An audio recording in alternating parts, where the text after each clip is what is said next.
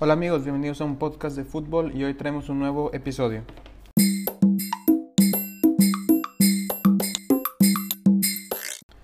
Hola amigos, ¿cómo les va? Les habla su amigo Chelo, gracias por escucharnos en un nuevo capítulo de un podcast de fútbol. Y bueno, hoy vamos a hablar de un equipo de un equipo europeo, pero que no juega en una de las ligas más, más importantes, más, más reconocidas. Eh, si, si recordamos, hace unas semanas el Shakhtar Donetsk vino de gestar una increíble victoria ante el Real Madrid en la primera fecha de la UEFA Champions League, jugándose en España. Fue un equipo que en el primer tiempo mostró mucha movilidad, fluidez y un ataque muy, muy coordinado. Desde hace años atrás es un equipo que, que viene trabajando de buena manera y normalmente es un rival incómodo en Europa.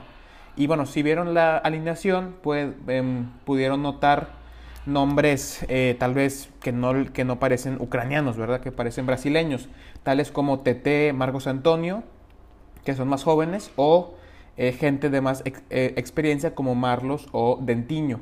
Y bueno, esta conexión brasileña no es algo nuevo, y aquí les voy a explicar esta relación ucraniana-brasileña. Y bueno, antes de, de hablar de, de, eso en específico, quiero comentar un poco de de quién es el Shakhtar Donetsk. Y bueno, el Shakhtar Donetsk es un club de fútbol con sede en la ciudad de Donetsk, en Ucrania. Fue fundado el 24 de mayo de 1936 y eh, suele disputar, solía disputar sus juegos de local en el Donbass Arena, que fue inaugurado en 2009 para unas 52 mil personas.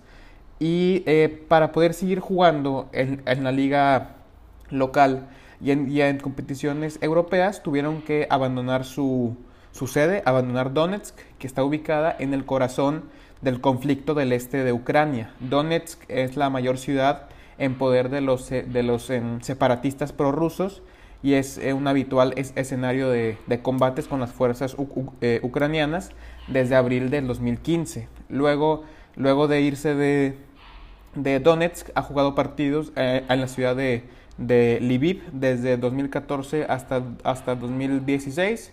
Luego estuvo en Kharkiv del 2017 al 2020. Y mientras que la sede y las oficinas administrativas del club pasaron a, estar en la ciudad de, Kiev. Y desde mayo de este año juegan sus partidos en el Estadio Olímpico de Kiev, que es, que es uno de los estadios más grandes del, del este de Europa. Y bueno, su historia, eh, su historia dentro de las, de las competiciones data en, las ligas del fútbol soviético, de la Unión Soviética, y es de los clubes más antiguos del país ucraniano. Su mayor rival es el Dinamo de Kiev, que, que suele tener partidos duros e intensos desde las tribunas hasta dentro del campo. Luego del colapso de la Unión Soviética, el, el, el Shakhtar Donetsk se integra o se, se, afilia, se une a, a la Liga Premier de Ucrania. En 1995 le mm, logran la Copa de, Ucrania, que fue el primer título del, del fútbol eh, ucraniano. Luego en 2002 ganan su primera liga de, Ucrania y en 2004 firman al mítico entrenador Mircea Lucescu, rumano, que es todo un ícono en, Ucrania y en ese también estuvo en Turquía. Y en sus, estuvo 12 años con el Shakhtar desde el 2004 hasta el 2016 y fue la mejor época en la historia del club, ganando 8 ligas, 6 copas, 7 supercopas y una copa de la UEFA que, ven, que vendría siendo una UEFA Europa League y en total su palmarés dentro de la desde que se creó la Liga Premier de Ucrania eh, han ganado 13 ligas, 13 copas, 9 supercopas y una copa de la UEFA. Entonces podemos ver que es, que es, que, es un equipo eh, exitoso dentro de, su país, que es uno de los dos equipos más en teoría más grandes, más importantes de, Ucrania y que, y que desde el 2004 que, llegó Mircea fue la mejor época en la historia del, de este club ucraniano. Así que ahora, ok, ¿por qué tanto brasileño en el Shakhtar? ¿Cuál es el origen de esta legión eh, prácticamente instalada en Ucrania? Bueno, los primeros indicios de un, de un brasileño eh, en Ucrania fue el, fue el, del, fue el delantero Brandao que ficha por el Shakhtar en 2002. Pero la verdadera revolución brasileña en Ucrania inicia en 2004 y, tiene origen con un hombre rumano, un francés y un millonario ucraniano. Así que vamos por partes.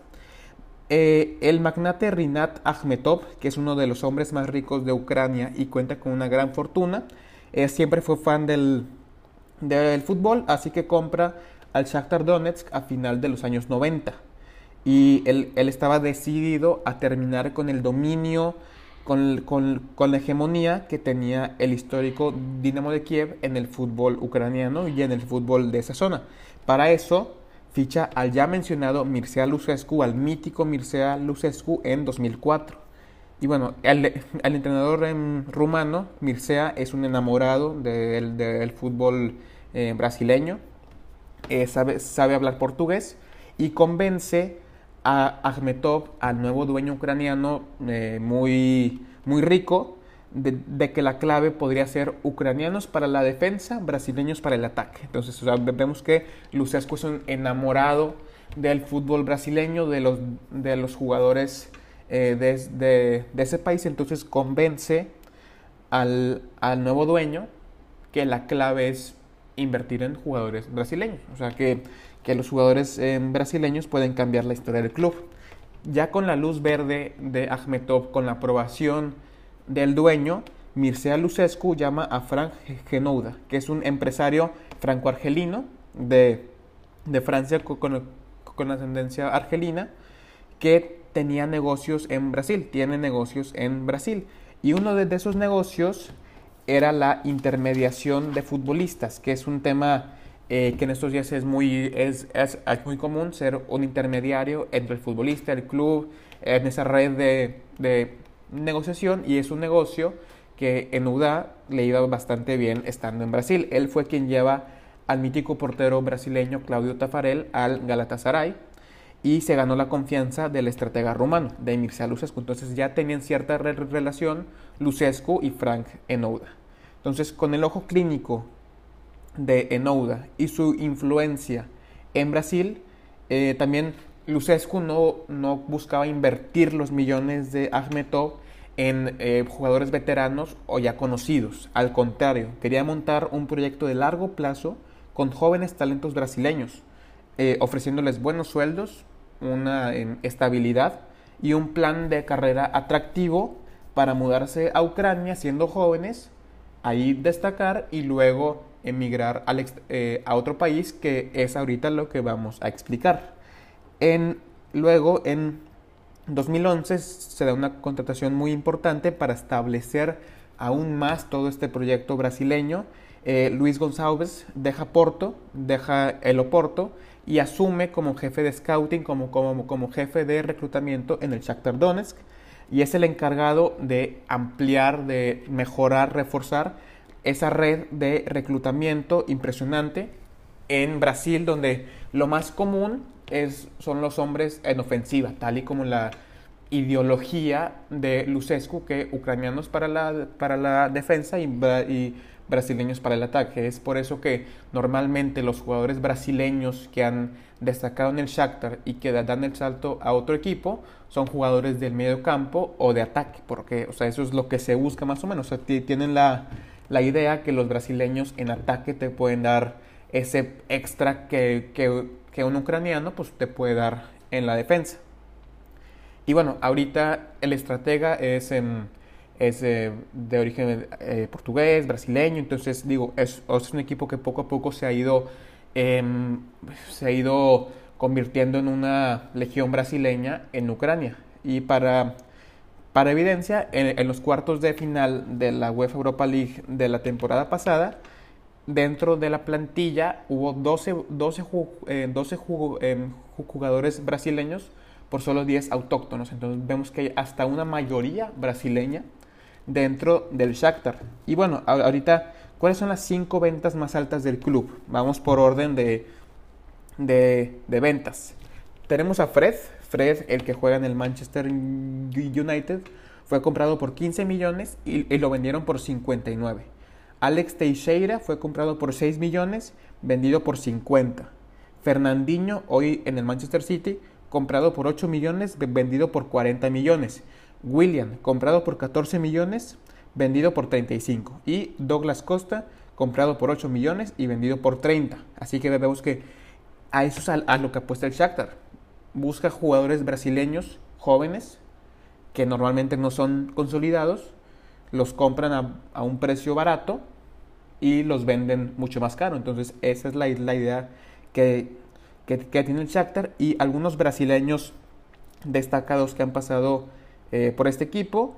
Tenemos a Fred, que ya lo mencionamos, William, Douglas Costa, Alex Teixeira, eh, Fernandinho, Bernard, que, que, ahora está en el Everton, eh, Luis Adriano, que, que, su buen paso por el Shakhtar le ganó una, un, traspaso al, al Milan, que luego ahí no, no, no le fue tan bien.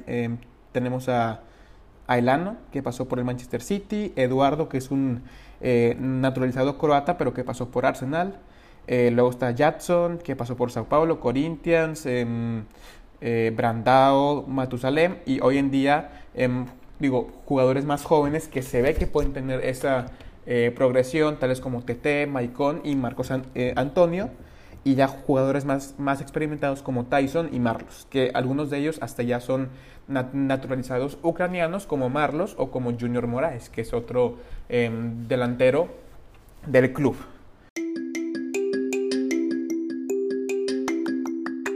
Y bueno, hasta aquí el capítulo del día de hoy. Espero que con esto ya entiendan un poco más de por qué el Shakhtar tiene tantos brasileños y que ha sido, y que ha sido una fórmula que les ha eh, ayudado bastante a ser un equipo muy exitoso en su país y a cada vez competir mejor en, en Europa. Vemos que la mejor época del, del Shakhtar coincide cuando llega Mircea em, Lucescu al, al, banquillo y cuando empieza todo este proyecto de la red de reclutamiento de jugadores jóvenes en Brasil.